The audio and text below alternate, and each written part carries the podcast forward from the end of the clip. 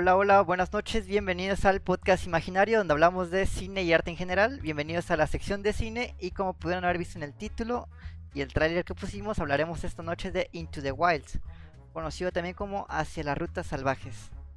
Eh, pero antes de comenzar de hablar con la película, me gustaría presentar a quienes me acompañan esta noche, comenzando con la fantástica Nidia, que también nos acompañó ayer y nos acompaña de nuevo. Y qué gusto tenerte aquí. Gracias por invitarme. Ya, pues, va a ser una maña estar aquí, pero yo muy encantada. Excelente. También nos acompaña, por supuesto, Kelly. ¿Cómo estás, Kelly? Muy bien, encantada de estar aquí y poder ver de esta gran película, la verdad. Disculpeme, tuve un detalle técnico. Uh...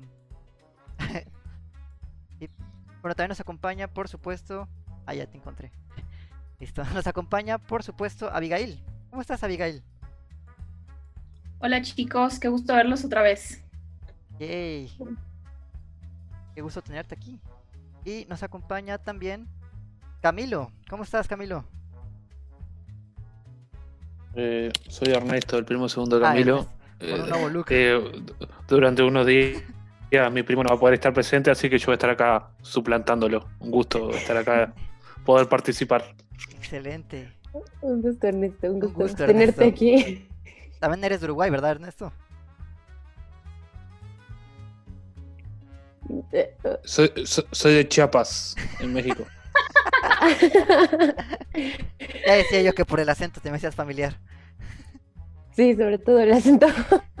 También nos acompaña el buen Ezio. ¿Cómo estás, Ezio? Muy bien, Kike. Buenas noches a todos. Buenas noches a los que nos ven y nos escuchan. Bienvenidos.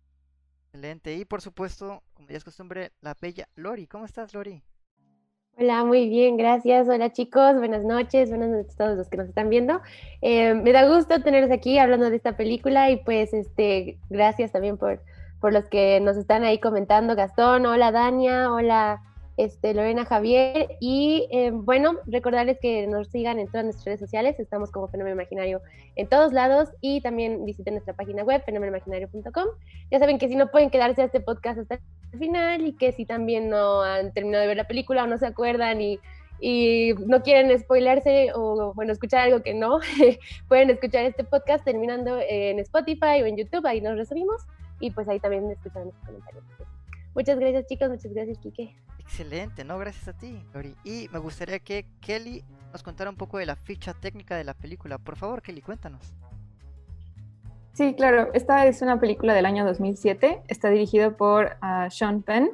En el reparto principal está Emil Hirsch como Chris McCandles, Marcia Gay Harden eh, como Billy McCandles, William Hurt como Walt McCandles y Jenna Malone Ah, como Karine McCandless o la, la, hermana menor, entre otros actores increíbles. Y la música está a cargo de Eddie Vedder, Michael Brook y Kaki King. Eh, bueno, Nidia, ¿tú por qué no nos cuentas sobre la sinopsis de la película?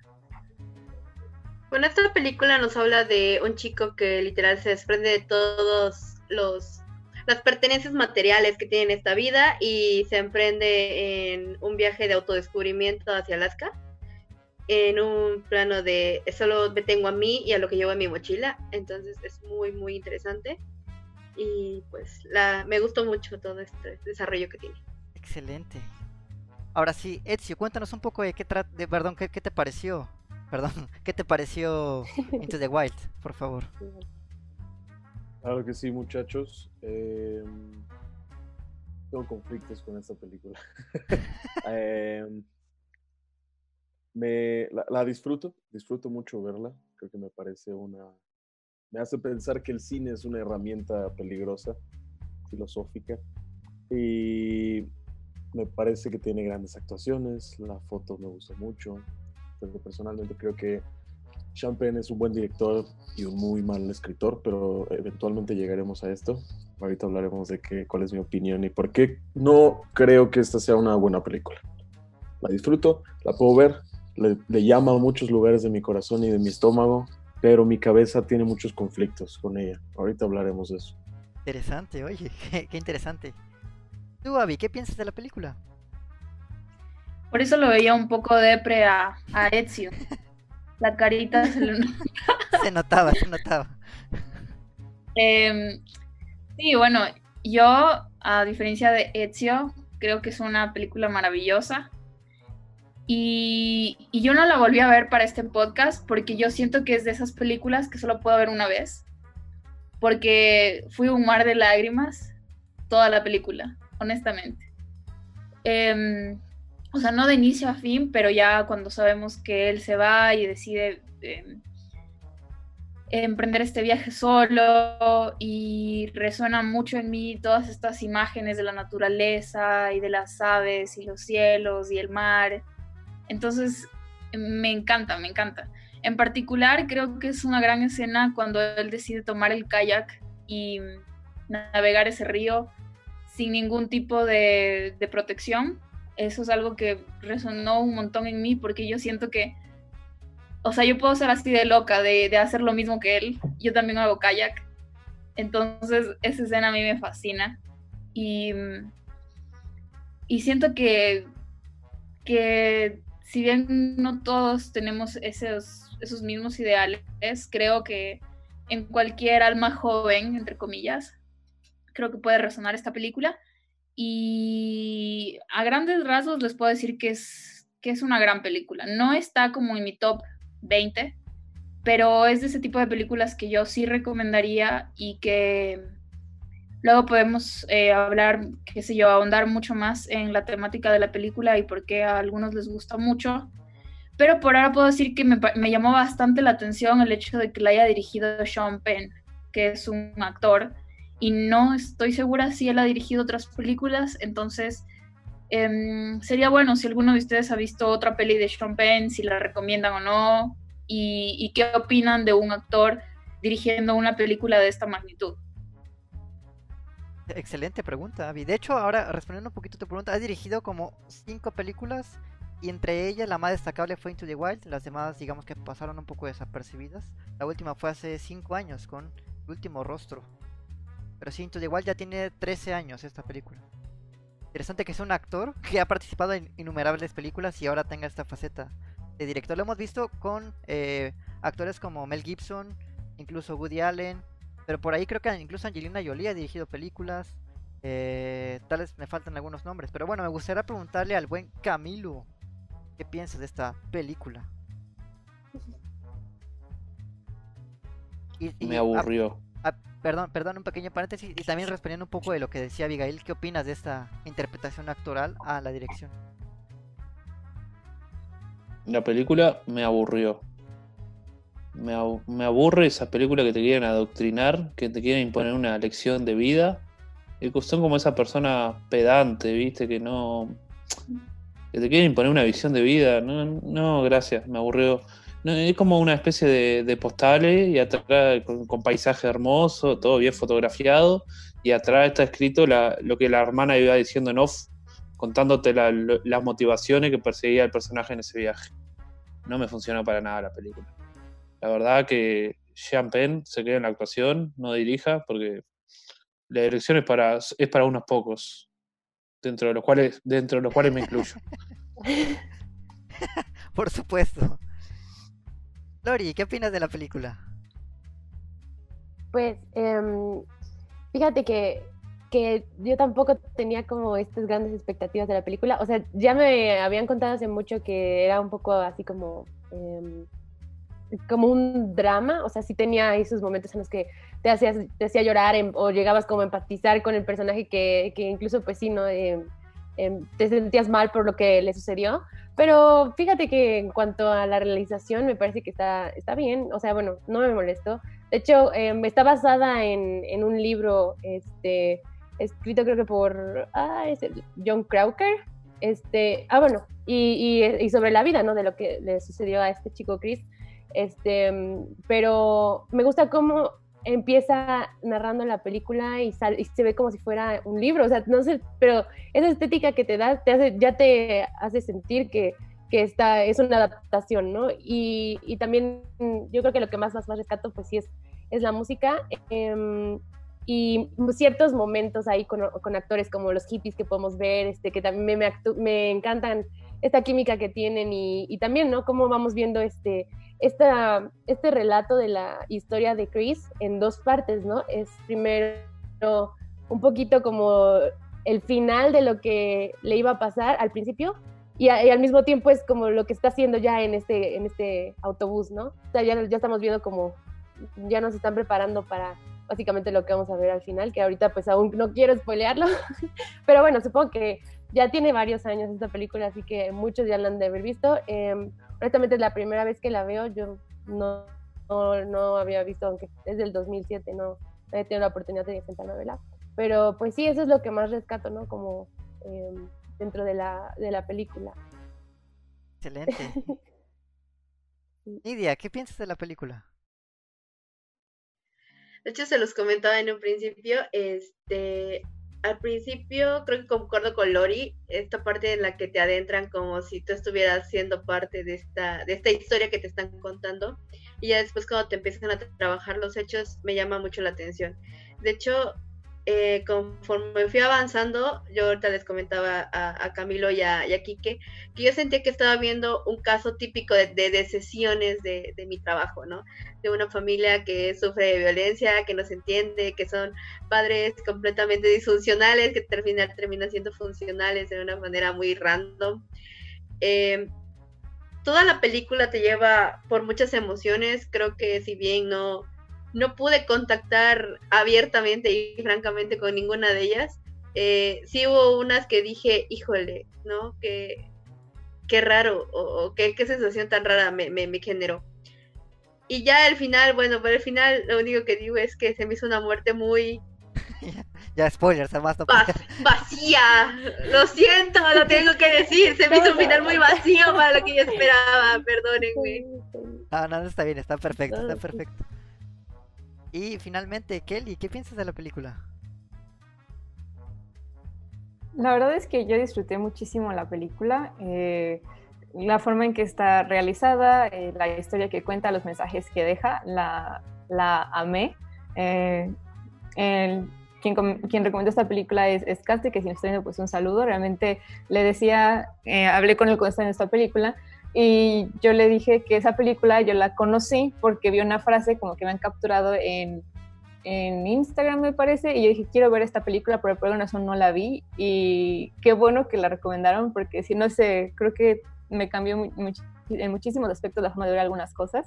Eh, sí la disfruté, eh, quisiera entender la severidad de Camilo, que no, no es por ser malondo, pero es, perdón, de Ernesto, eh, no, no, es, no, es, no es sorpresa. Yo, yo sí veía venir este, comentarios de, de, este estilo y pues quiero escucharlos. Probablemente es una película que a mí me gustó.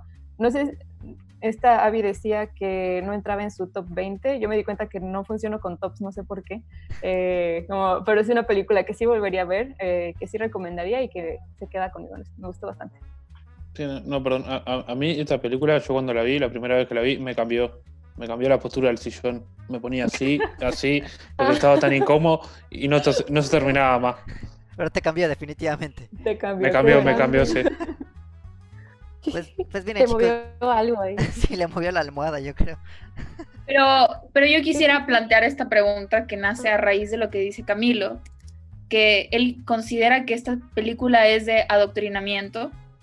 Yo refuto esto porque él no es que le dice al resto que lo que están haciendo está mal. Él simplemente decide tomar su camino y, y como experimentar lo que él considera que es la vida. Pero de ahí no es que la obliga a la hermana, no es que la obliga a esta chica, Kirsten, no me acuerdo. ¿Se acuerdan que ella como que parece que se ilusiona con él y parece que se quiere ir con él, pero él no la deja? Él, quiere ir su camino solo y descubrir lo que es la vida sola. ¿Por qué tú crees que es un adoctrinamiento, Camilo? Porque lo obliga al espectador a verse bodrio, infumable, de dos horas y media. Pues no, no, obliga al resto de los personajes, obliga a todos los espectadores a ver eh, una situación que yo en ningún momento empaticé, no entré, no me explicaron, caen los típicos errores de contar y no mostrar. Em, todas las motivaciones son narradas con, con los discursos en off de la hermana. En ningún momento entendés, o sea, entendés, sí, porque entendés porque el personaje toma esa decisión de dejar el mundo civilizado para entrarse en lo salvaje, pero mm, está contado de una manera muy, muy básica.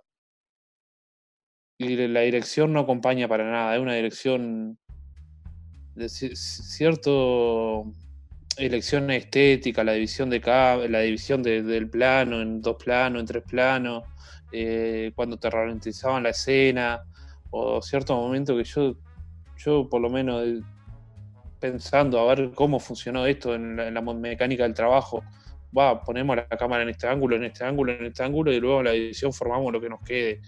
Y como que era una situación muy, muy videoclipera, se me hizo en ciertos momentos.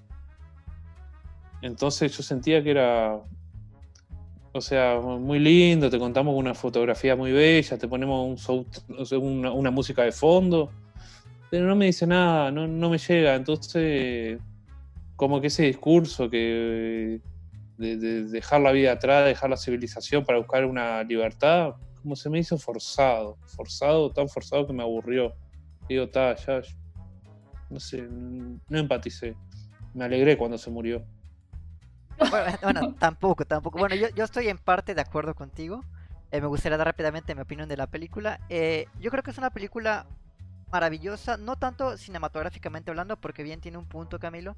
La dirección de actores no me pareció espléndida, ¿saben? Creo que hay muchos actores en donde no pude empatizar, como los papás, por ejemplo.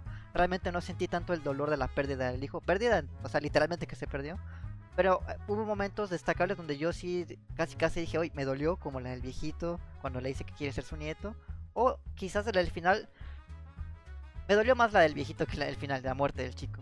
Pero esta película, más allá de este aspecto, digamos, eh, de dirección de actores, es una película que aborda temas de la sociedad, aborda temas de la exploración humana, aborda temas de, de la interpretación de quiénes somos y personales. Porque algo muy interesante de esta película es que esta persona justamente se desprende de la sociedad y crea un nuevo personaje, es Alexander Supertramp, que antes se llamaba este, Christopher, se me fue el nombre.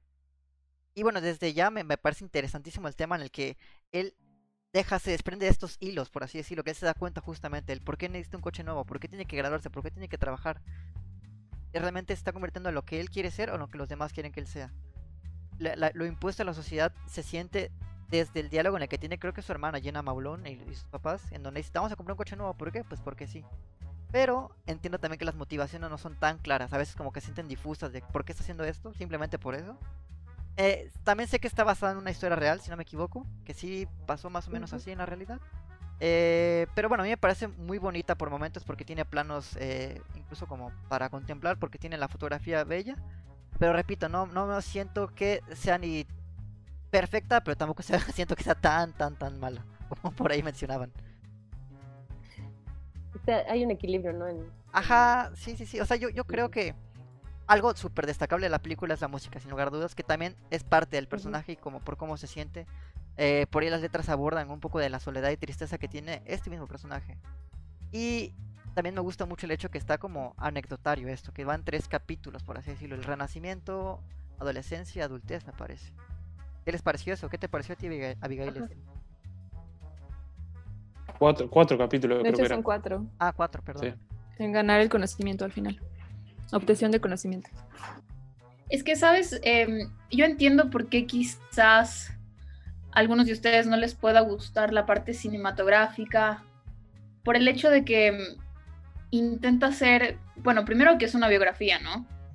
Y está basada en los escritos de, de este chico que vivió igualmente en, el abandono y en la mm, soledad completa. Pero a mí me gusta porque yo soy eh, de esas personas que cuando ve una película lo que más aprecia es el guion escrito, se podría decir así como lo que dicen los personajes. Como que yo entiendo que hay esta regla en el cine que, que dice muestra, no digas, ¿cierto? Como el show don't tell. Ya. Em, pero en cambio yo tampoco es que necesito así como, como Christopher Nolan que te explica toda la situación, no. Pero yo sí necesito de un buen diálogo, em, de una buena narración, así sea en off, em, que sean como, que sea como lírico. Eso a mí sí me gusta. Y, siento que, que más o menos esta película está construida como si fuera una novela, en cuanto a lo que tú preguntabas, Kike. Yo siento que, que es eso y quizá para algunos cinéfilos entiendo por qué no les guste, porque está construida como construirías este, alguna novela y mm, en, a mí, al menos en mi caso, yo sí disfruto eso, que tenga este tipo de, línea narrativa y, y, creo que lo hizo bien Sean Penn.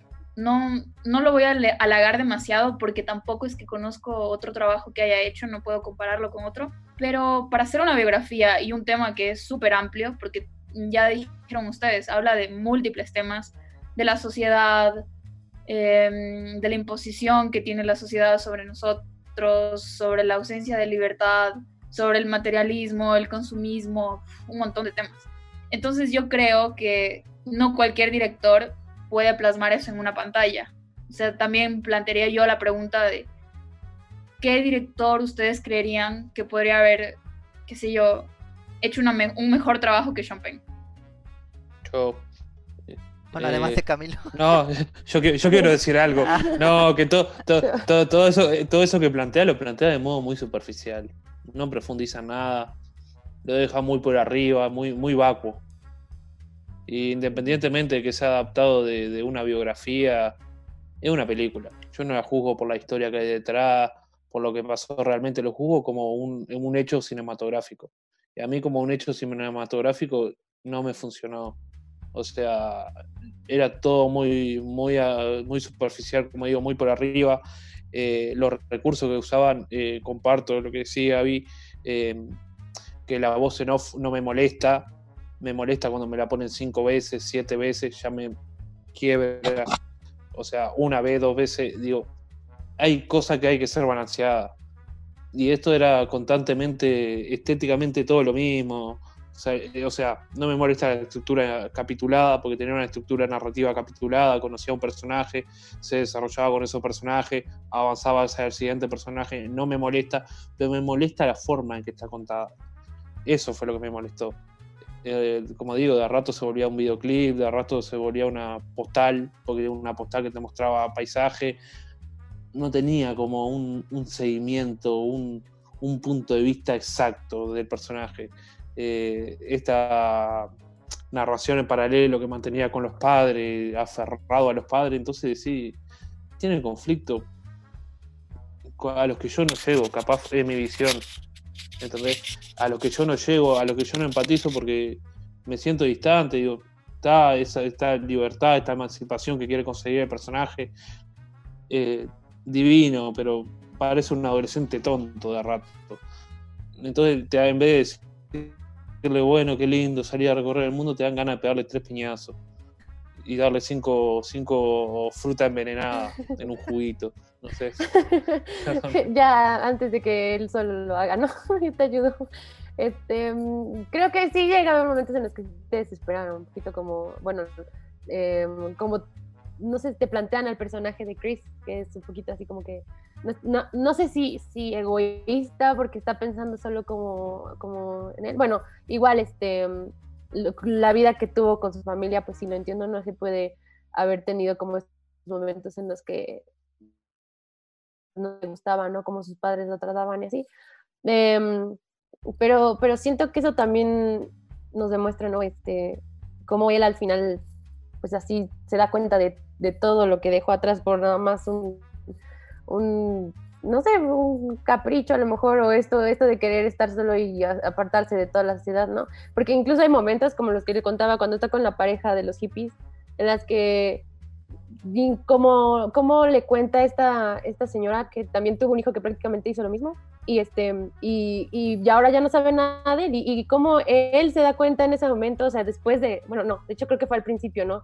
porque como, como te lo he contado la historia, eso pasó antes de, que él llegara aquí al autobús mágico, este, como él, él solo, no le importó, fue como un, ah, bueno, sí te entiendo, yo, eso está pasando ahorita con mi familia, o sea, mis padres están buscándome, no saben dónde están, pero pues aún, así yo voy a hacer lo que, lo que he querido hacer desde que salí de casa y no voy a cambiar de parecer y, ya, ¿no? Em, yo, yo creo que si hubiese sido al revés todo lo que le sucedió al chico no hubiese sido como, no sé, interesante su historia. Pero bueno, igual, igual este, como la cuentan y así, no, no, me, no me había fijado así como mucho de eso, ¿no? De que tal vez puede ser tedioso. igual la había así como que, ah.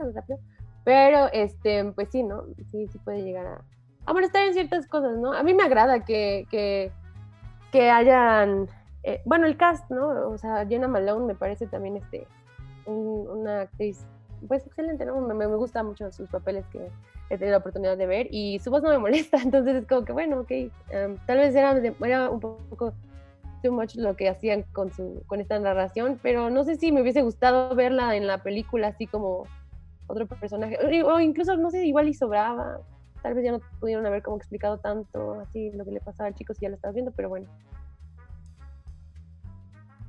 Yo, yo considero que de hecho lo- no sobra esa voz. Agradezco que existe esa voz porque es lo único, el único esbozo de un personaje que a mí me da hacia Supertramp. Esta anécdota que cuenta de cuando tiene seis años y lo encontraron en una casa de los vecinos a, a varias cuadras y que desde chico tenía este espíritu de aventura y estas cosas, donde digo, bueno, esto me están intentando contextualizar las decisiones de un personaje que parece que solo va por ahí valiéndose de suerte. Yo ya voy a soltar mi rant de una vez, ya que ya estoy hablando. Lánzalo, lánzalo. Eh, eh, creo que lo, lo- que a mí me ocurre es que podría decir que lo que me choca es lo que me checa. Todos hemos tenido este sentido y espíritu de aventura. Yo lo vivo a diario, es algo que a mí me gusta, pero creo que este personaje en específico tiene esta cosa de ser un vato egoísta que pasa por las vidas de los demás, rompiéndoles el corazón y llegando a una historia final en donde pues no logra vivir, logra disfrutar Alaska, no logra estar en, lo que él idealiza como la naturaleza, no escribe su libro, aprende una lección pues muy dura, a lo pendejo.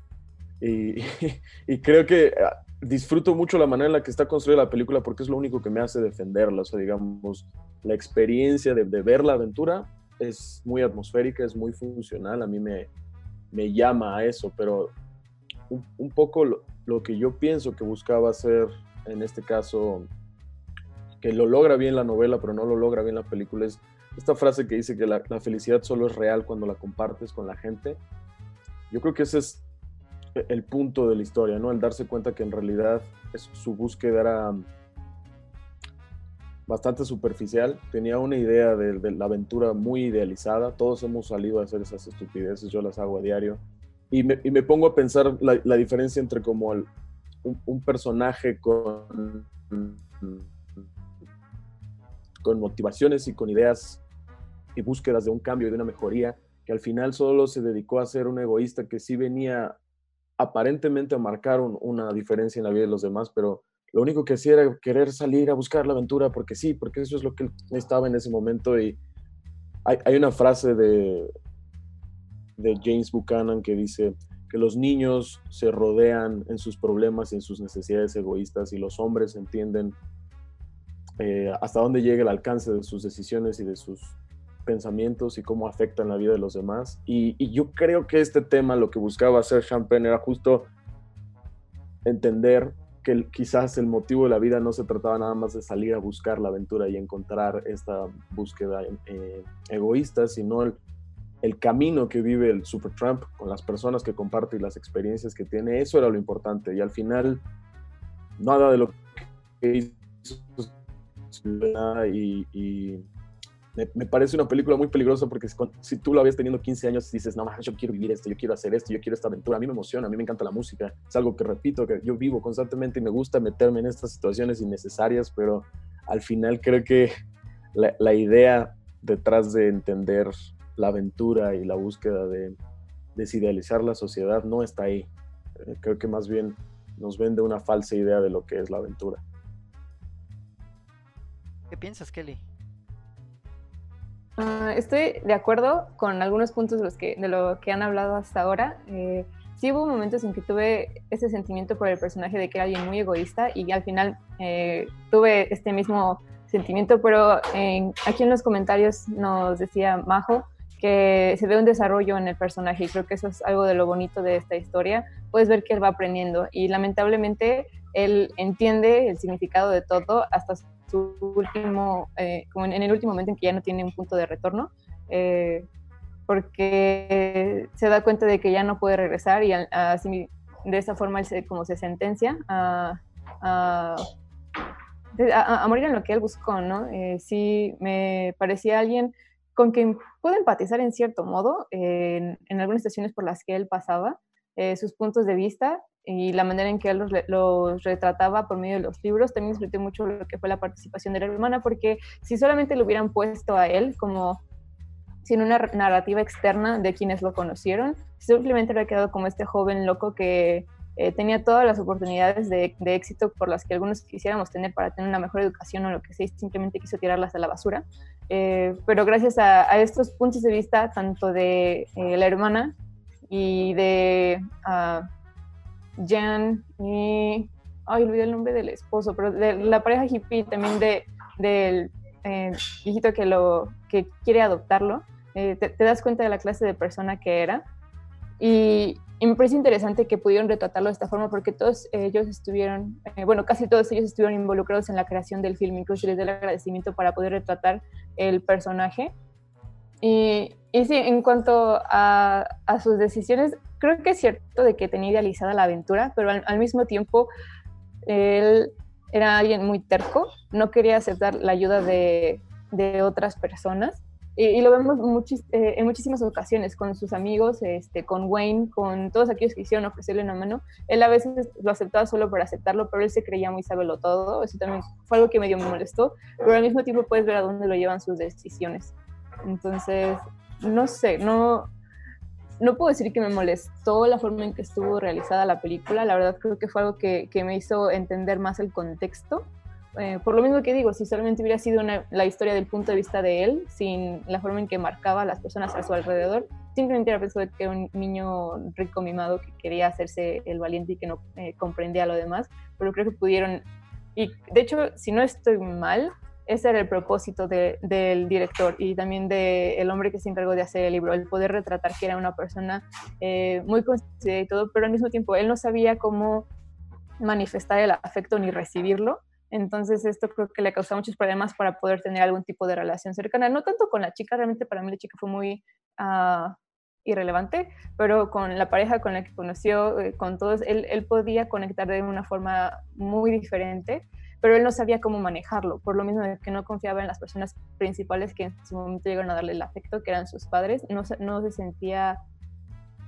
no, sentía que el afecto de sus padres fuera sincero, entonces no, no esperaba recibir nada de nadie más y tampoco esperaba darlo ni tener esta misma responsabilidad porque él se no sé lo que veía era que se había lastimado tanto por lo que había pasado que no quería tener la misma responsabilidad de en su momento eh, lastimar a otra persona. Por ahí, por ahí Nidia nos comentaba al inicio del podcast que ese era parte de un trastorno o algo así, o me estoy equivocando trastorno psicológico o algo así? Perdón si me equivoqué. No, no, no, más bien lo de los problemas con... Ah, problemas psicológicos. Ah, sí, claro, los, claro. Los, problemas que, que, pudiera generar a raíz de la dinámica familiar que tenía el morro, ¿no? Digo, eh, viene de una familia que, como bien la mencionaba en un principio, es muy disfuncional y entre su disfuncionalidad es funcional porque te habla de una pareja que, a con los papás, ¿no? Te habla de una pareja de que le dijeron a los niños, ¿saben qué? Nos vamos a separar y a la menor jamás se dejaron. Entonces, ¿qué problemas subsecuentes tuvieron de esta relación de los papás que siempre estuvieron en conflicto, con una tensión y la mamá, bueno, decía, bueno, mi, mi marido no me quiere, bueno, me voy a enfocar en mis hijos. Pero esa, esa señora se volvió tan atosigante que, híjole, terminó siendo a, dos niños completamente diferentes, o sea, que, que se enfrascaran en ellos mismos, porque hasta en el relato la, la, la, hermana lo menciona, ¿no? Llegó un punto en que dejamos de ignorar lo que pasaba a nuestro alrededor y empezamos a ver solo por nosotros. Luego, conforme te va, te va contando toda esta historia, tú te vas dando cuenta de cómo él realmente lo que quería era ser libre, cuando realmente él siempre fue libre, solo no se sentía libre. Entonces eh, sentía que estaba dentro de una caja y realmente eh, no, su panorama era muy cerrado, era como que se le hubieran puesto dos tapas acá y no viera que había más allá, ¿no? Entonces, en este, en este autodescubrimiento de ir y perderse, de encontrarse, de decir, bueno, este, voy a ver a dónde me lleva esto. Estuvo dos años solo, aunque siempre estuvo solo, entonces eh, sí te vas dando cuenta de, de cuán este, equivocado tienes que tener tu autoconcepto como, como persona en este, en este proyecto de vida que te creas en algún principio, ¿no? Hasta esta hostilidad de, de, dejarte caer cuando crees que ya no tenías nada más por qué, llegar a dónde más llegar. Y siento que al final fue muy, fue muy incongruente la manera en la que dijo ya no quiero, ya no quiero esta vida, aunque tenía mucho por hacer todavía, bien pudo haber avanzado unos kilómetros más y encontrar ayuda, no sé. Pero tal vez eso quería hacer él, o sea, terminar con algo que ya le estaba cansando y que no supo enfocar un caminar bien en algún momento, entonces sí.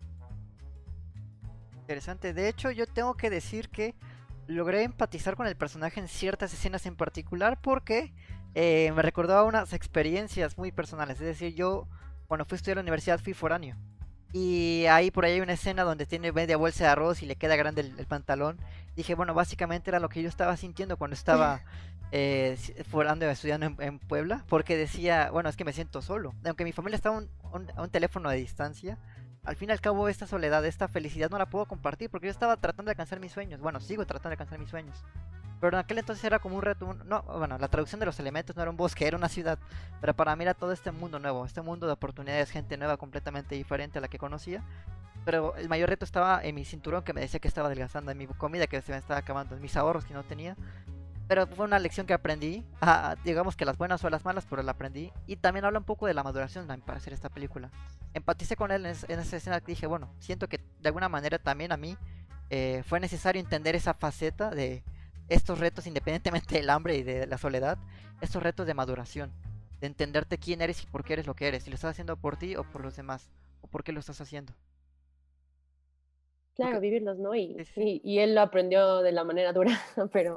Sí, bueno, él, se muere, ¿no? Pero y yo aquí, aquí sigo, pero... Este, eh, pero sí. Yo, realmente no lo encontré tanto matices al personaje como ustedes dicen para mí como desde un principio, salvo el tramo final, desde un principio eh, al protagonista lo, romantizan mucho, lo idealizan mucho. Como que él, él lo sabe todo, él tiene la respuesta justa, él está muy romantizado el personaje. Volviendo un poquito a, a este tema de la narración fragmentada. Creo que se sostiene el personaje o se sostiene la película gracias a esta narración o sea, no se sostiene solo por su historia. A ver, es una elección narrativa, estética, lo que sea, es una elección que se hizo al momento de, realizar la película. Eh, pero lo que pasa es que yo, yo como que tengo otro referente. No sé si han visto cine de Herzog, eh, Grizzly Man, que es un documental que te empieza a narrar la historia de un hombre que abandonó la civilización e irse a vivir con los osos grizzly en Alaska, que lo terminaron devorando, que en cierto sentido sigue por esta misma línea de, querer abandonar la civilización en busca de esa libertad que te da la vida en la naturaleza. Y todo ese descubrimiento que hacen estos personajes en la película de, Herzog, eh, de ese mundo exotérico que te brinda la naturaleza, acá no está, está muy reducido. Entonces, yo al tener ese referente, esto es como un juego de niños esta película, en comparación a, esta otra película que estoy hablando. Entonces no me funcionó. Capaz si la había con 15 años, sí, ay, qué, qué película preciosa. Pero yo sentí que me iba constantemente al golpe bajo. Al, quererme hacerme lagrimear, al quererme hacerme llorar, al quererme adoctrinar, dejarme una lección de vida. No, muchachos, soy grande. No a, mí no me va a funcionar. Justo eso, estoy totalmente de acuerdo. Ah, perdón, perdón, perdón, perdón. No, bueno, amigo, perdón. Ah, iba, iba, a mencionar rápidamente que tal vez esta película, si lo hubiese visto cuando tenía 15 años, cuando yo creía que sabía todo en el mundo, que ya era como muy egoísta y decía yo puedo con todo, probablemente hubiera sido una cachetada para mí esta película, como no puede solo. Pero ya que pasaron los años me doy cuenta que, pues sí, efectivamente tuve que pasar por un montón de experiencias para aprender. Y digo, tal vez no soy tan, tan de acuerdo contigo porque siento que tiene elementos rescatables esta película. Pero eh, tampoco me parece eh, perfecta, por así decirlo. Perdón, Ezio, continúa. Ni la, tipogra- ni Ah. la tipografía es recatable. Eso te iba a decir, justamente la tipografía sí está fea, sí está fea. Horrible, espantosa. y estábamos en el 2007, o sea, bueno. está Ezio, por favor. Ezio. Sí, es una tipografía horrible.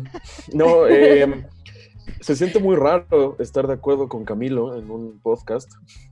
Espero, espero no. Sos, sos, sos Team Camilo ahora, Ezio. Bienvenido. Gracias, gracias, amigo.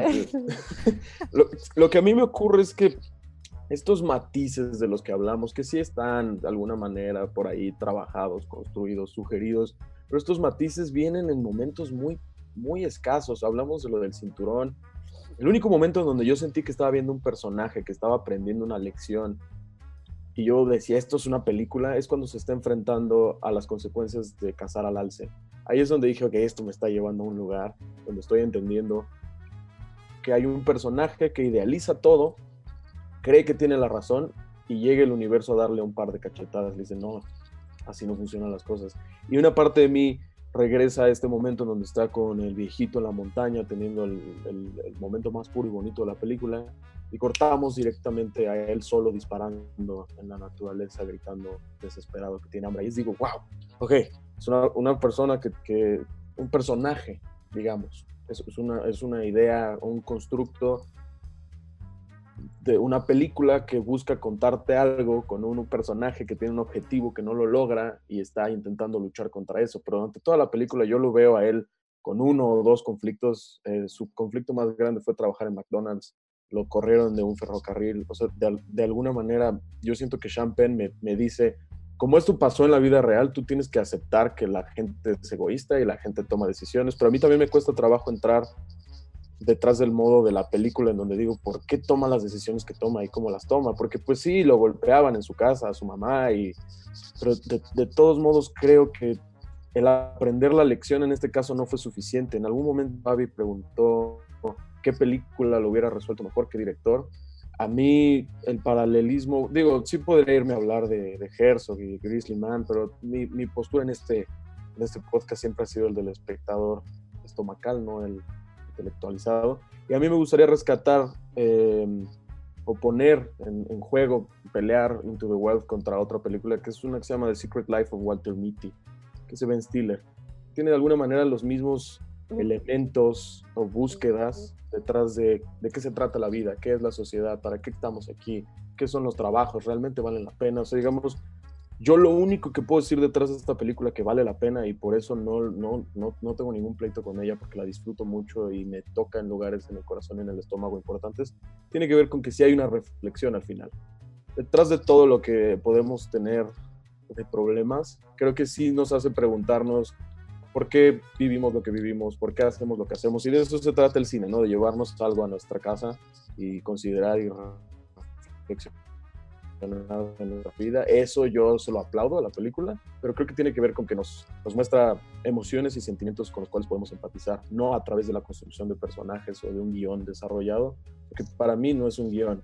Para mí igual ya, y se siente muy raro porque me hicieron lo mismo cuando vimos Walk the Line, pero siento que igual son una línea, una, una recopilación de sucesos en donde a este personaje le pasan cosas y solo lo estamos acompañando.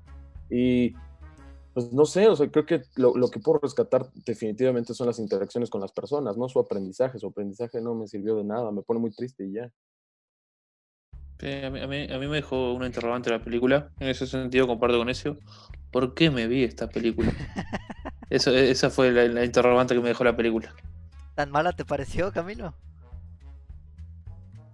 Me voy a reservar el puntaje para el final. Foriker, creo que, que, le, que le querías comentar algo, ¿no?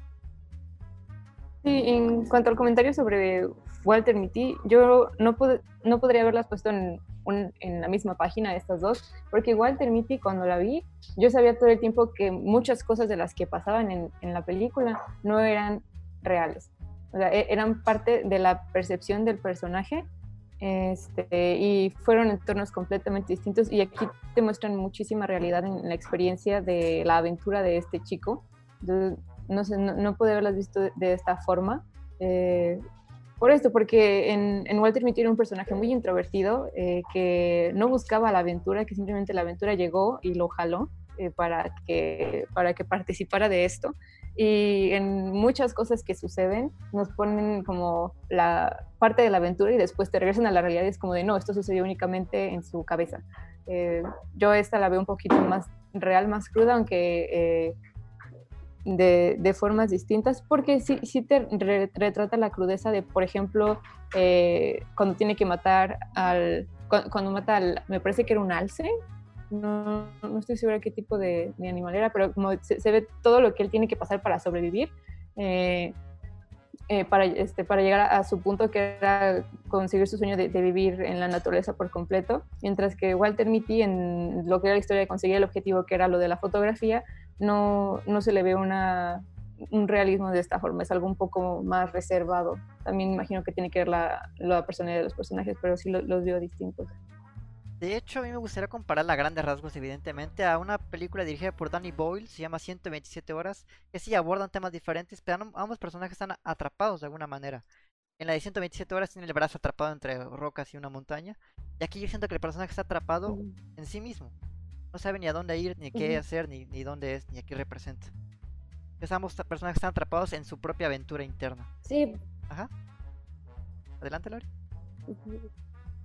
Sí, sí, por ahí, o sea, ese, ese, es lo que este chico, yo creo que desde que leyó, no me acuerdo el nombre de, de un autor de los que menciona ahí en, en, la película, pero creo que desde el momento en el que ya tenía esta ideología él hecha en su mente de lo que este autor decía y cómo él veía la vida y así, él ya nos, ya, ya nos sacó de la cabeza como eh, lo que quería hacer y justamente por lo que le pasaba en su vida, por lo que eh, todos estos como problemas que él sentía que tenía, es que se ve motivado a hacer todo lo que, lo que vemos en la película, ¿no? Porque en realidad no era como con un propósito ¿sabes qué? Voy a ir a Alaska y allá voy a encontrar algo. O sea, llega a Alaska y ¿qué hace? Pues no sé si es cuando está ahí en el camión, creo que ya es cuando Alaska.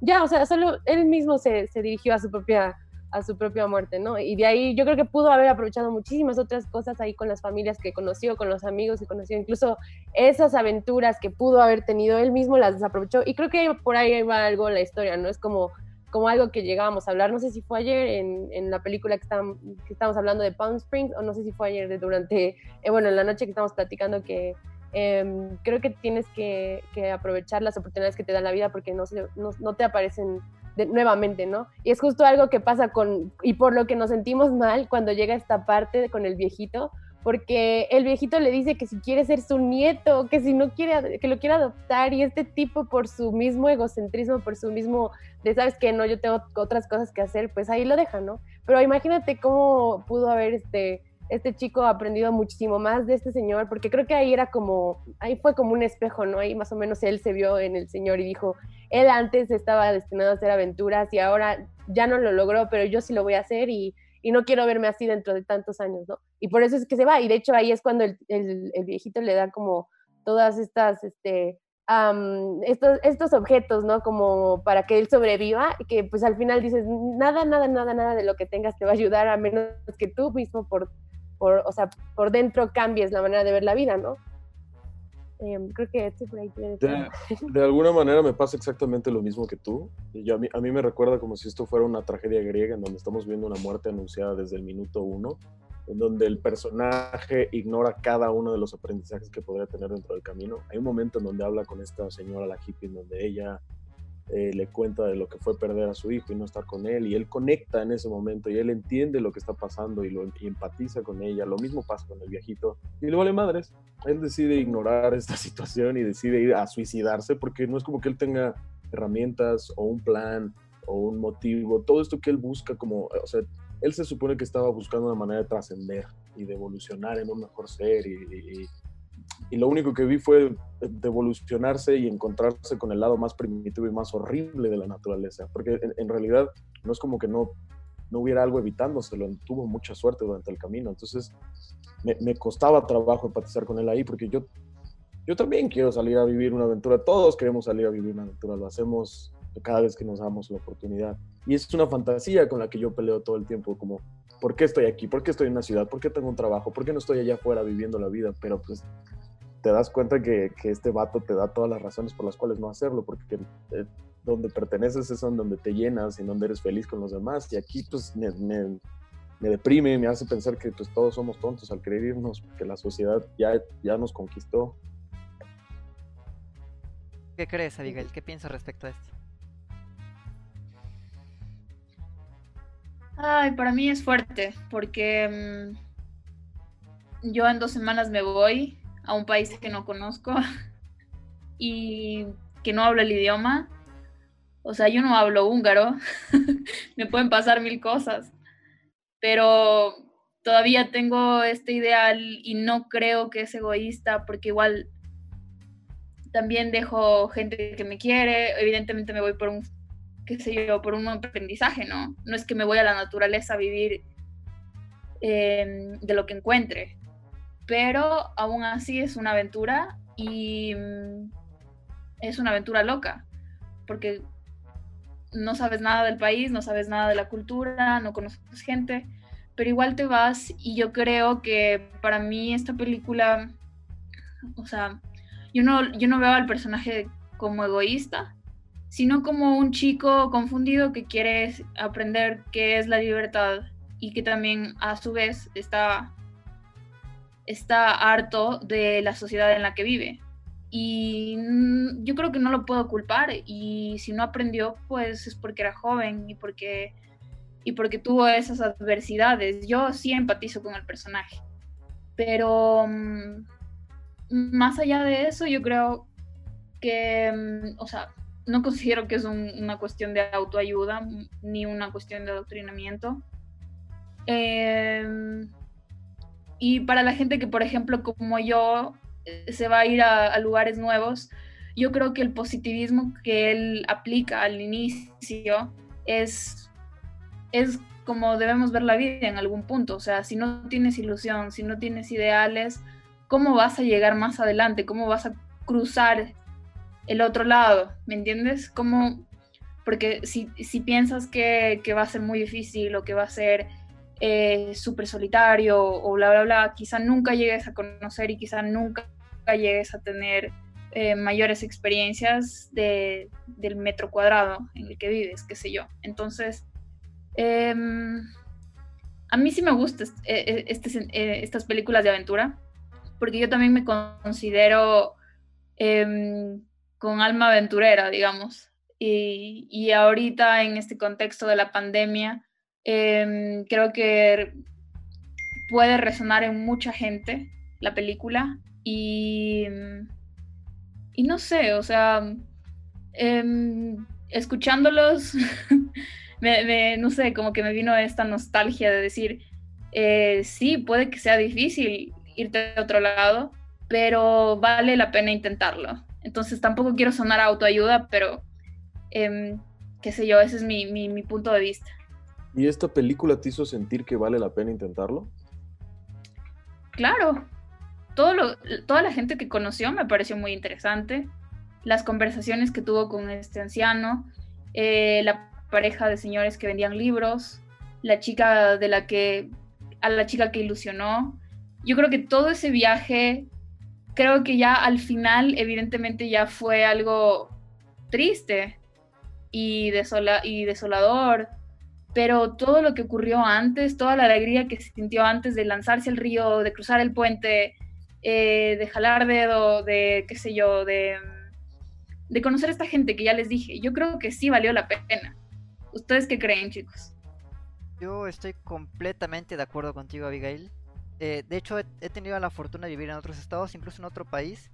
Y bueno, también he tenido la fortuna de viajar mucho y me he dado cuenta que parte de aprender a volar es también saltar de nido.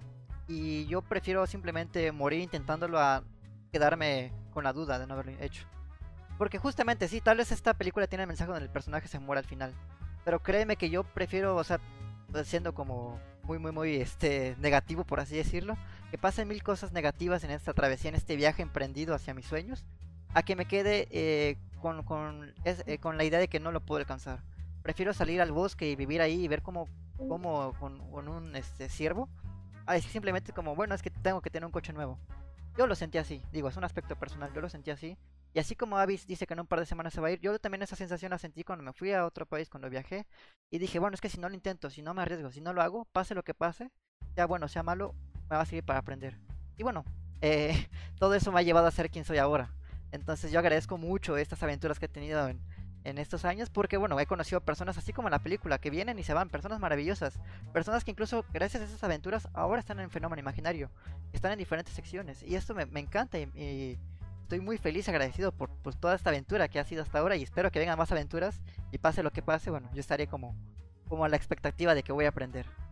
Por eso empaticé tanto con este personaje. Sí. Claro, no, ahí es como lo que decías de la maduración. Ajá, bueno, digo, o sea, tal vez en mi caso puede ser ese, en ese punto sí, particular. Es, es, como... Ajá. Sí, sí, sí, eso me ayudó mucho a madurar y a entender mucho de mí. Perdón, perdón, Lori, perdón. Sí, no, no, no, no, no, este, sí, va a decir... Me convenciste, Kike, me gustó la película. es que No saben... sé, amigos, es que- eso no está ahí. No necesariamente. Yo sé que no está ahí, pero al menos yo empaticé con el Eh, personaje O sea, es que, hablando un es que de yo, empatizo con la, aventura, se los juro, se los juro, se los juro que es lo único que a mí me interesa en la vida y es lo que llevo intentando emular los últimos 10 años. Desde que, pero, te- no sé, se me, hace, se me hace un vehículo muy irresponsable de idealizar algo que no es. O sea, porque el camino es lo importante, eso es lo que todos tenemos claro dentro de esto, es algo de lo que estamos de acuerdo. De alguna manera, el- lo que vive y las experiencias que vive la gente alrededor valen la pena, ¿no? Pero el, la, la idea, al menos lo que yo creo que quería contarnos Champagne, está en esta frase de eh, la verdadera, la felicidad real es, es la que compartes con los demás, ¿no? Y eso tú- es- lo, veo, lo veo esbozado en un intento de que nos lo cuenta la película, pero el personaje todo el tiempo nos está diciendo, no, no, me voy para el lado contrario a lo que esto intenta decirnos Champagne. Es como si se hubiera peleado la película con el director, no, no sé. Quizás yo estoy también muy, lo estoy tomando demasiado personal y dentro de mi corazón, pero Digo, es válido, es válido, es válido. Es que igual yo creo que todos podemos estar de acuerdo en la reflexión final, si se puede decir así.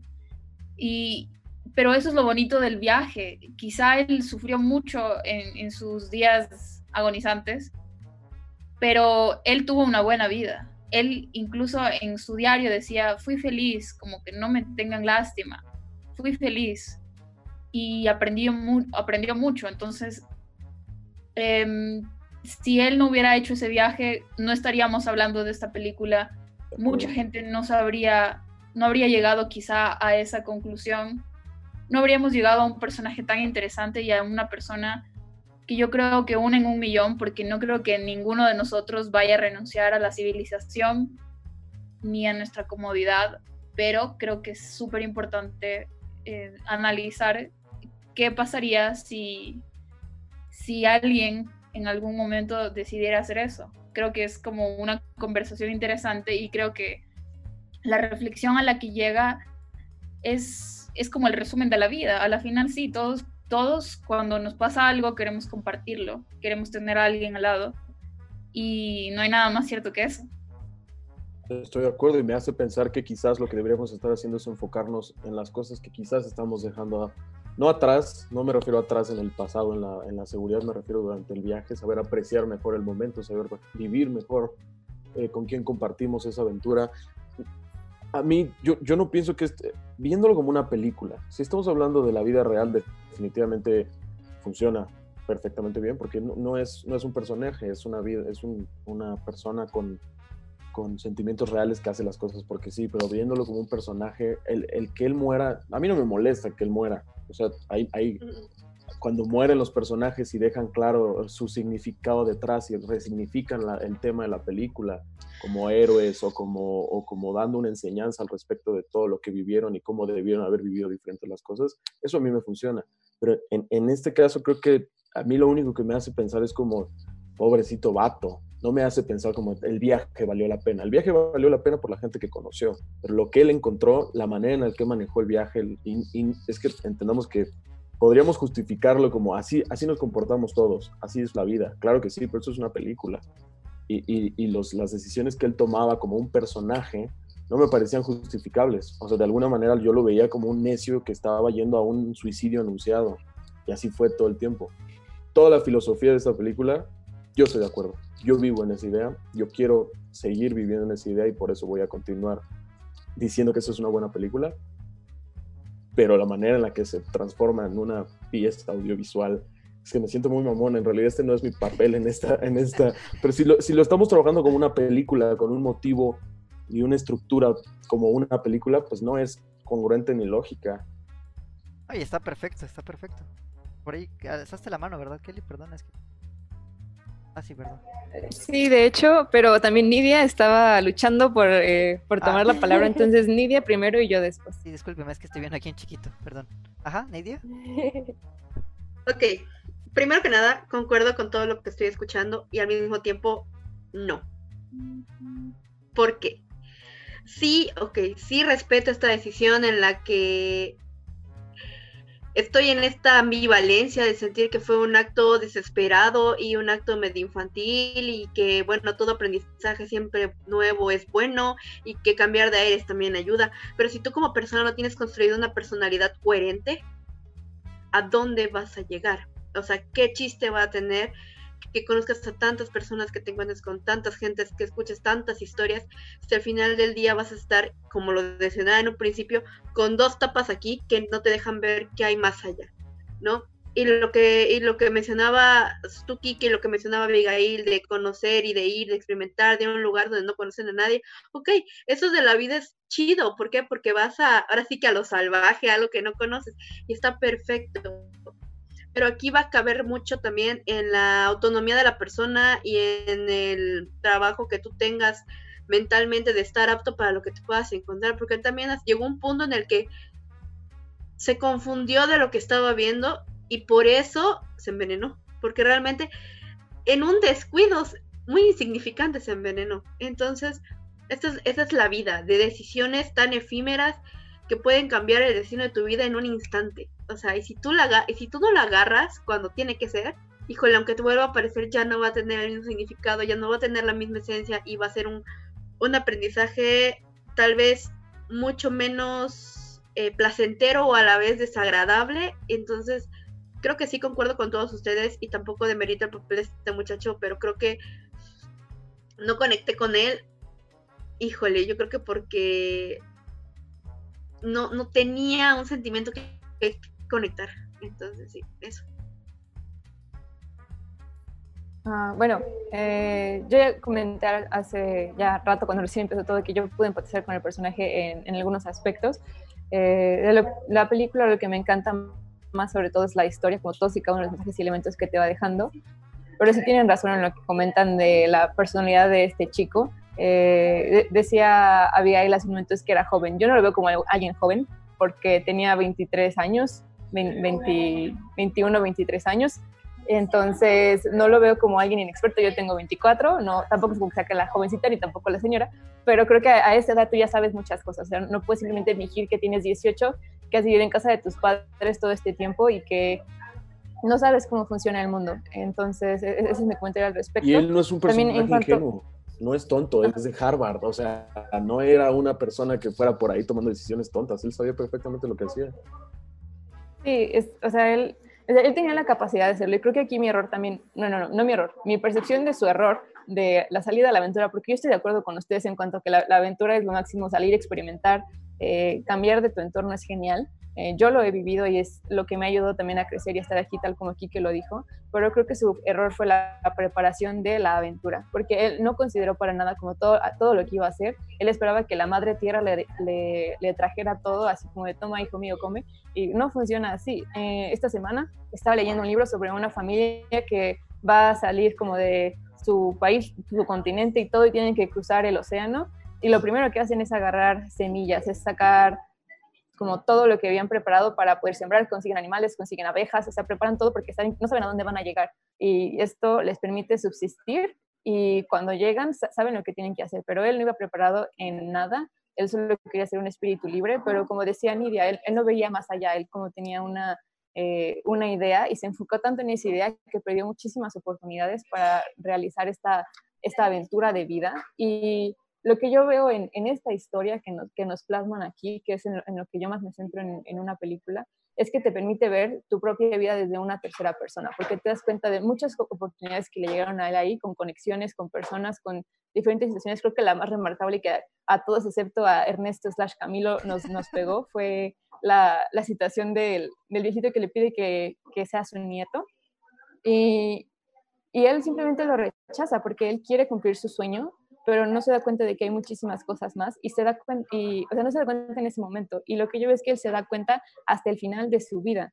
Como él, él intenta volver, él, él, se da cuenta que la felicidad se logra cuando es compartida y cuando quiere hacerlo ya no puede porque el río ya es muy ancho, ya, ya no es fácil para él cruzarlo y, y se queda y se regrese y es cuando yo siento que medio pierde la cabeza porque ya no, no sé a dónde ver, no sé dónde, este, a dónde recurrir y como que él mismo acepta su destino de, de, desaparecer ahí, por eso vemos que hace sus letreros, que hace como todo esto, para dejar su huella de que él llegó hasta ahí, que fue lo que aprendió. Y creo que por eso me, me, llegó tanto esta película, porque puedo tener una mejor perspectiva a la hora de tomar decisiones y a la hora de aceptar las cosas que, que vengan a mí como, o, o, que con las que yo me cruce. De hecho, sí hablábamos de esto recientemente, qué curioso todo está relacionado es que eh, te llegan muchas oportunidades eh, a través de personas, a través de, básicamente a través de personas, y está en ti. En...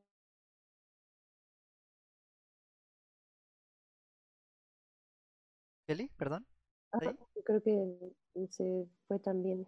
Este, ah, hay un, un, par de problemitas técnicos, pero eh, Etio, creo que por ahí levantaste la mano, querías decir. Eh, sí, quería rescatar el silencio incómodo, pero eh, más bien tiene, tiene, que ver con... con estoy, estoy muy conflictuado, muy, muy conflictuado, porque definitivamente la película cumple con su propósito. Todos estamos teniendo una reflexión de nuestro lugar en la vida. Pero me parece a mí un, un, una cosa muy gastada en donde en ningún momento hablamos de, de las consecuencias de la sociedad en, en, una persona o de lo que realmente buscas estando ya en, en, la meta final. O sea, yo siento que podíamos haber visto mucho más de lo que él vivía dentro de, de su sueño dorado y solo nos mostraron cómo la vida le daba un montón de cachetadas y no tenía este aprendizaje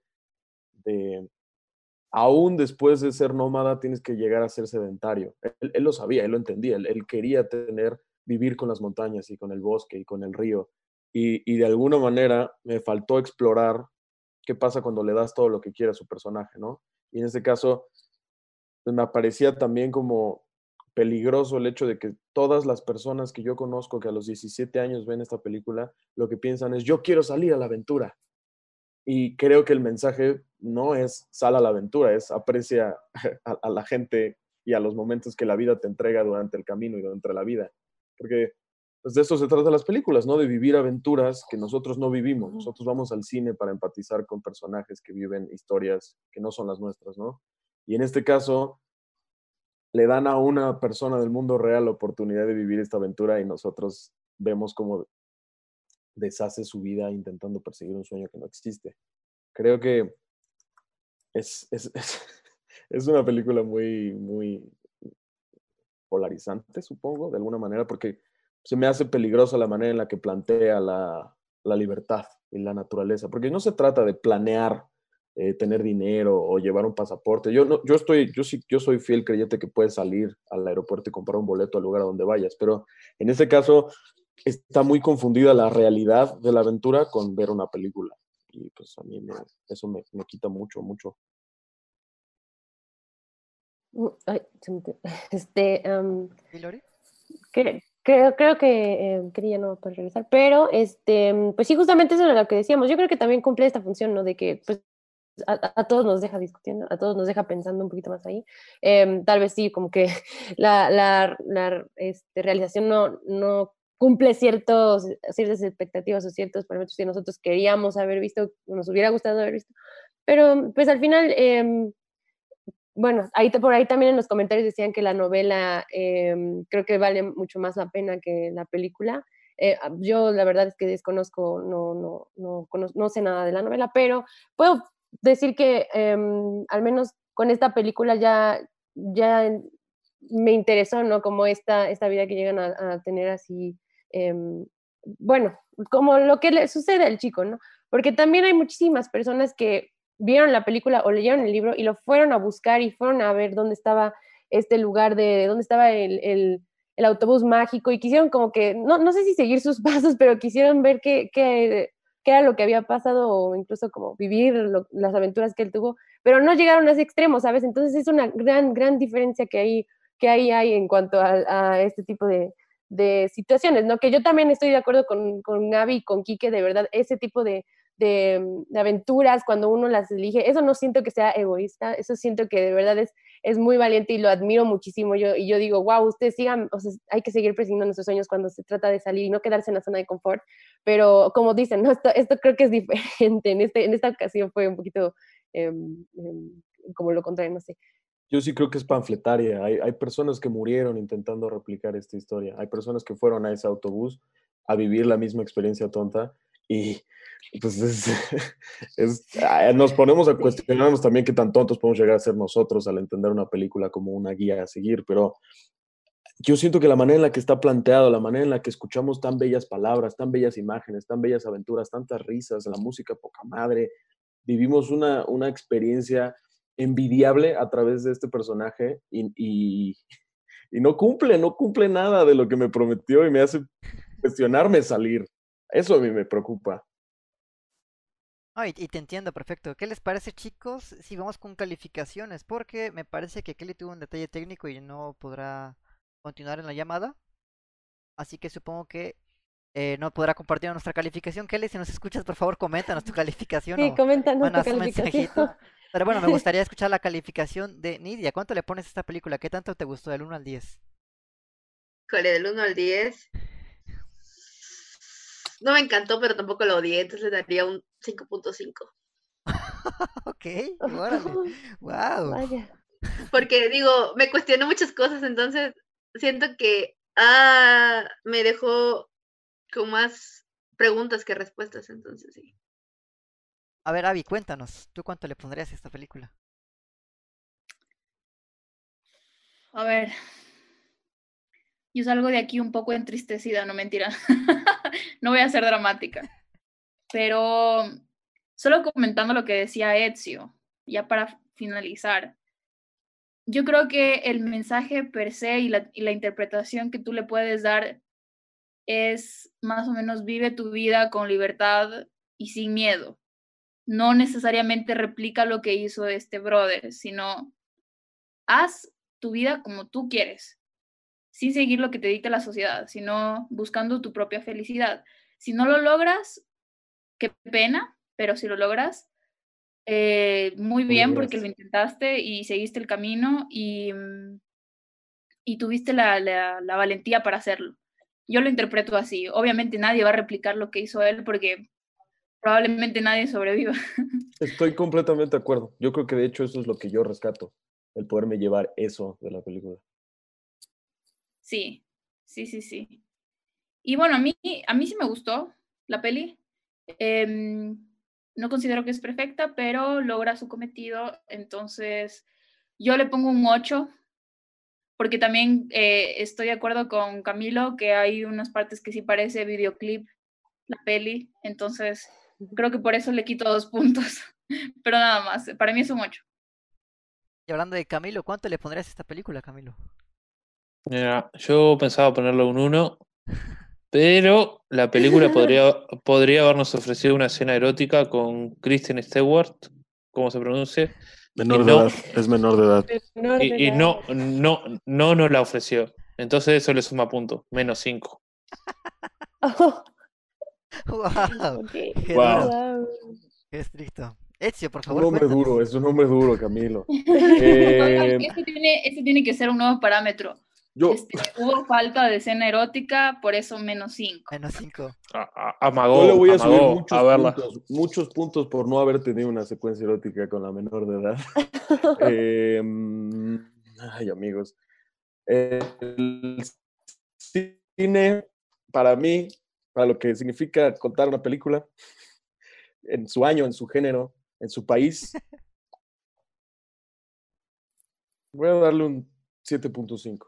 ¿Y por qué le estoy dando un 7.5? Porque creo que cumplió con la mayor cantidad de deseos que uno puede tener al hacer una película, que es levantar preguntas en las personas que te ven y atacar sus sueños, sus anhelos y sus inseguridades. Yo creo que de hecho ya me voy a arrepentir, le voy a poner un 8, porque no importa todo de lo que me he quejado, porque al final... No, no me abandones, Ezio. No me abandones, Ezio. Amigo, es que, es que el fondo es más importante que la forma. No, Team Camilo, Team Camilo.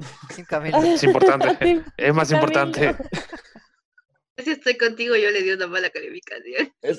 La manera en la que lo veo es que solo hay espectadores pretenciosos, no películas pretenciosas. Y en este caso, estamos dando vueltas a tantas cosas y pues si la película nos da para qué hablar, para qué sentir, si nos, nos hizo reír, llorar, nos emocionó y nos tocó el corazón y el estómago y la cabeza, pues lo logró. Y aquí estamos. Entonces, 8, es un 8. Excelente. Lori, cuéntanos. Este, bueno, eh, yo, yo es la primera vez que la veo. Em, como biopic, yo creo que pues sí funciona, ¿no? Sí me cuenta la historia de este chico, lo que vivió, como sus cambios que tuvo, incluso así internos y todo lo que, vi, bueno, todo, todo este, esa travesía que tiene. Em, pero también algo que, que, sí disfruté que fue como, ah, que me decían mucho, ¿no? Era la música de, de Eddie Vedder que bueno, e, es este, creo que el, el, líder de Pearl Jam, y muchas de las canciones, o sea, se salen de, de lo, bueno, de lo que él convencionalmente es su estilo, ¿no? Que es como este rock grunge ahí que tiene y que en este caso es como un poquito más, más este, ligero, hay guitarra, está todo aquí como, como si de repente llega a, hacer, a sentirse como, como de country, música country, pero, pero me gusta, ¿no? E, esta, las letras, cómo las, las compone y, cada eh, nota que hay ¿no? de la música. Entonces yo creo que eso, eso lo rescata muchísimo, también como en, en muchas no sé si son partners de producción, estuvieron aquí en, esta, en este monte, no, no recuerdo cómo se llama, este, pero que es muy, muy, muy famoso eh, y, y, hay un montón de, de, cosas ahí como Amor y Paz y ¿dónde están los hippies? La, segunda vez, no, no, recuerdo cómo se llama eh, este monte, pero tengo algunos amigos que han ido ahí y me dicen que es este, increíble, entonces pues por muchas de esas cosas eh, yo le pongo un 8 también. Y, y, creo que em, pues sí, sí me entretuvo, ¿no? Sí, sí me hizo también pensar y hablar de muchas cosas, así que sí, Excelente. Pues bueno, yo eh, en un sentido estricto de la película, hablando ya del aspecto cinematográfico y artístico, quizás sí dejó un tanto que desear, pero al menos yo me inclino mucho por esta sensación que mencionaba Ezio del fondo más que la forma. Porque me dio este mensaje de, sí, o sea, si tienes la oportunidad, viaja, disfruta, cámbiate el nombre, haz un tatuaje, haz lo que quieras, disfrútalo, pero también abstente las consecuencias. También aprende de tus errores y también crece.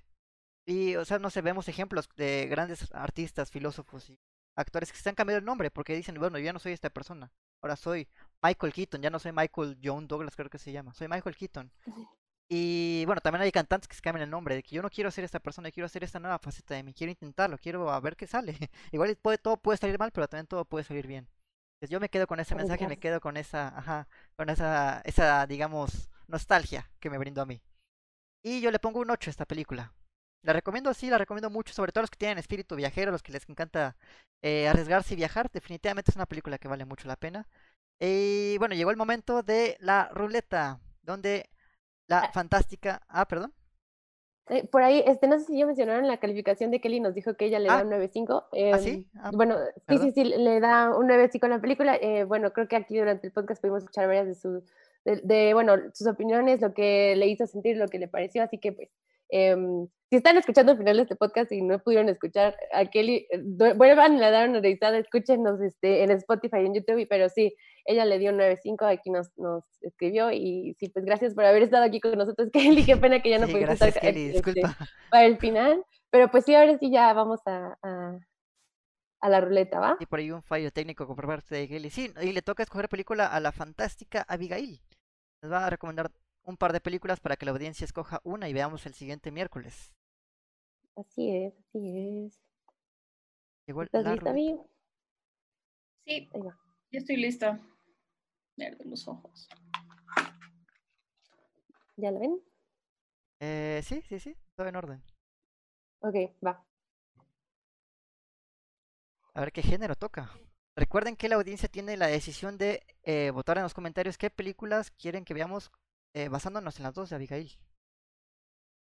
Wow, comodín. comodín. ¡Wow! ¡Comodín! Comodín significa que son las películas que Abigail quiera. Las dos películas que ella quiera. Y que Abby, cuéntanos. Ufale, Wow. me ponen, me ponen en jaque. Desde tu película favorita hasta la película más reciente que hayas visto, hasta no sé, lo que Desde estrenos, obras ver. maestras, todo lo que tú quieras, lo que tú quieras. Todo género. Siento que esto fue orquestado. ¿Sí se No. dio la ruleta? Sí, sí, sí. ¿Sí? Sí, sí, sí, sí, porque no. La suerte está de tu lado. Pero Sí, hay, a hay una, hay alguna condicionante. No puede ser una película de Tom Ford. Ni de, ni de Champagne. Pero así de. ¿Cómo se llama el sí. director de School Musical? No. Que ni, Kevin ni- Ortega. ni- Ortega. Kenny, ni Kenny de- Ortega, Kenny ni de Ortega. Kenny Ortega. libro de la vida, van a ver. Mientan. En el grupo de WhatsApp creo que es Kenny Ortega el que está, ¿cierto? Sí, Kenny Ortega es. La imagen. No, no. Ah, el no, de la eh, imagen de. no, es- es Bueno, Van para, para quienes nos dan en Facebook, este es nuestro icono del grupo de WhatsApp, va Marguera. ¿Y quién es ese tipo? Em, Es un skater. Y, y presentador Ah, de el doble televisión. de Ezio. Y un antagonista del grupo de WhatsApp. Ah, Me gustaría que algún día habláramos de Walter Mitty, amigos. Espero llegue ese momento. ¿Saben que No yo pensaba que él, era, que él era Kenny. Ortega? Invítenme. No creo, no creo que ¿Qué Kenny, pasó? Kenny Ortega está lleno de tatuajes. Todo rockero. de- de- de- después de que pasó por Guantánamo, se hizo un par de, de tatuajes. A ver, chicos. Yo les propongo Lost in Translation de Sofía Coppola. Ya. Excelente. ya. Y. Ay. Es que yo quiero hablar de esa película. Y. mm, A ver cuál otra. Drive. Uf, ok. qué buenas películas, qué buenas películas. Sí, Ay. ay, Abby, me pones en, en aquí conflicto. Pero yo les digo a la audiencia, elijan Lost in Translation porque eso es un- "Ah, oh, no, no se dejen influenciar, audiencia. Ustedes son libres de elegir. Elijan Drive. Ya, de hecho, ya hay un voto para Drive por parte de Héctor Gómez. Hola, Sí. ¿cómo estás? Drive, Drive. Oh, A ver, pero voten ustedes Sí, también. Lost in Translation contra Drive. ¿Por- ¿Por qué debería elegir el público Lost in Translation, Avi? Tenés Porque 15, es mi 15 película segundos para explicarlo. ¿Eh? ¿Qué cosa? Hasta nos pusieron la versión en Es- español, maneja la película. Oye, Camilo, ¿pero tú sí la viste? Sí, sí, vi las dos. Da- dale al público tus argumentos. ¿Por qué tendría que elegir esa? Ya, tenés 30 Ya. segundos. Las dos me parecen grandes obras maestras contemporáneas y considero que no se les ha dado la suficiente atención, entonces estoy segura que tenemos que hablar de cualquiera de las dos, si no es de las dos. Por eso mismo, elijan Drive. Ya nos pusieron aquí, conduce la película. Vamos, gente, apoyen, apoyen la causa. Yo quiero hablar de Lost in Translation, es mi película de romance favorita. Uy, Pues, está, está muy reñido los este, va- comentarios, ¿eh? Está, están empatados hasta ahorita en los comentarios, así que A ver, en lo que la gente vota, me gustaría preguntarle a Nidia. ¿Lost in Translation o Drive? ¿Cuál prefieres? Ay, mátenme. No he visto ninguna de las dos. Pero así a Yo- mi- pronto. mira, Un Mira, voto para te- Drive. Te puedo decir, Lost in Translation, eh, sa- salen Scarlett Johansson y, ay, olvidé el nombre del, del otro, este actor se llama, es el de, el de Ghostbusters, Mm, de los ses- Sí, sí, sí. 80, me parece. Y em, en Drive salen Ryan ay, Gosling. Ryan Gosling y este chico de este, Star Wars, ay, se me olvidó, Oscar Isaac. em, porque también no, no me recuerdo el nombre de la actriz, pero Gastón, Gastón dice perdidos en Tokio.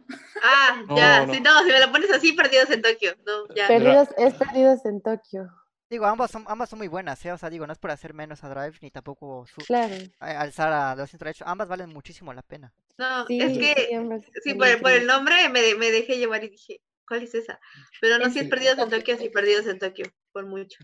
Drive, Drive es la mejor película de acción de la década. Y ¿Ese la tú votarías dirigió. ¿Eh? ¿Tú Y les que Y la la de. Sofía Coppola está en Netflix. No sé si estará en Netflix México. Uy, Creo que sí chicos, está, ¿no? sí, sí, sí está en Netflix, sí, de hecho sí está en Netflix y creo que pues ya ganó los Ezio, rápidamente, ¿por quién votarías? ¿Lost in Translation o Drive? O sea, ¿con quién me voy a ¿De volver enemigo por mi voto? Esa es la pregunta. No, con Eh, ¿Qué, nadie. qué amistades voy a perder? Buenas películas. ¿A ¿Con quién me voy a pelear? Eh, híjole. Conmigo. Hoy, voy a elegir los in Translations. Que ganó el amor, ganó la paz. Ganó el- ¿Dónde está, la, Esa película. ¿Dónde está la masculinidad en este cuadro? Ganó el ¿Dónde amor, está, ganó eh, eh, eh, el hombre alfa? El hombre- Ojalá algún día sí podamos hablar con Drive y, y- Aquí por- de Drive y. Pero bueno, aquí la decisión final la tiene el público, chicos. Pero rápidamente, a grandes rasgos, y decide voté pronto. Lori, ¿por quién votarías? ¿Drive o Lost in Translation? Les digo que es difícil, pero sí me gustaría también hablar de Lost in Translation. Ahí también comparto ese comentario que nos puso Gastón. A él también le gusta Drive, pero también le gustaría hablar de Lost in Translation. Así que, pues sí, A sí, ver. Hagamos, hagamos un conteo a ver cuántos votos hay para cada peli. Hay un montón de comentarios aquí hay para la película Sí. Conduce. Tenemos Ah, es Bill Murray, el actor. Sí, sí, gracias por ese comentario. Sí, gracias. Por... Sí, Bill Murray y Ryan Gosling. Disculpen, mi amor, ahorita sí como que me... Sí, Drive, Lost in Translation, hay unos que ponen eh, Perdidos en Tokio, sí, chamarras. hasta de ahorita hay 11 plata. para Drive y vamos a contar las de Lost Translation. Oye, pero hay unos ahí que se repiten de Drive, ¿eh? Que hay como, como cuatro de, Sí. de este de un chico que también hay de, de otros, hay, hay varios de Drive. A mí ya se me perdieron algunos, no sé, esta, la aplicación está un poquito. Ya me arrepentí, quiero Drive, perdón. Miren, ah, o sea, contando comentarios repetidos, hay 11 de Drive y 17 para Lost in Translation. Así que aún Ok, así ya. contando los repetidos, aún así contando los repetidos, gana Perdidos en Tokio. Lo siento, Camilo. Siguen pidiendo John Wick. Emanuel, deja de pedir John Wick. Voy- Voy, voy a hacer un pequeño eh, spoiler de la película. Eh, aparece en una toma de Scarlett Johansson en ropa interior. Es el plano esa es inicial, la ¿no? primera, la primera escena. Ajá. Sí. Ay, bien que te gusta, Camilo. Ah, Bien por eso, por es eso está- me, gustó, me, me gustó, me, me acordé de eso, me gustó. Sí, Camilo, ya cambia de opinión. Pues bueno, chicos, ya, Bueno, bueno, ya quedó, ya es un hecho. Hablaremos de Perdidos en Tokio el siguiente hay miércoles. eróticas en la peli, por si acaso. Por si te hacían falta en esta película de este Cielo Salvaje. Eh, y esto sería todo por esta ocasión. Muchas gracias a quienes nos acompañaron y nos escucharon esta noche. Y por supuesto, gracias a Nidia, a Lori, a Abigail, a Ezio y a Camilo, por supuesto, por este maravilloso podcast. Y bueno, también a Kelly, que tuvo un detalle técnico, pero se nos.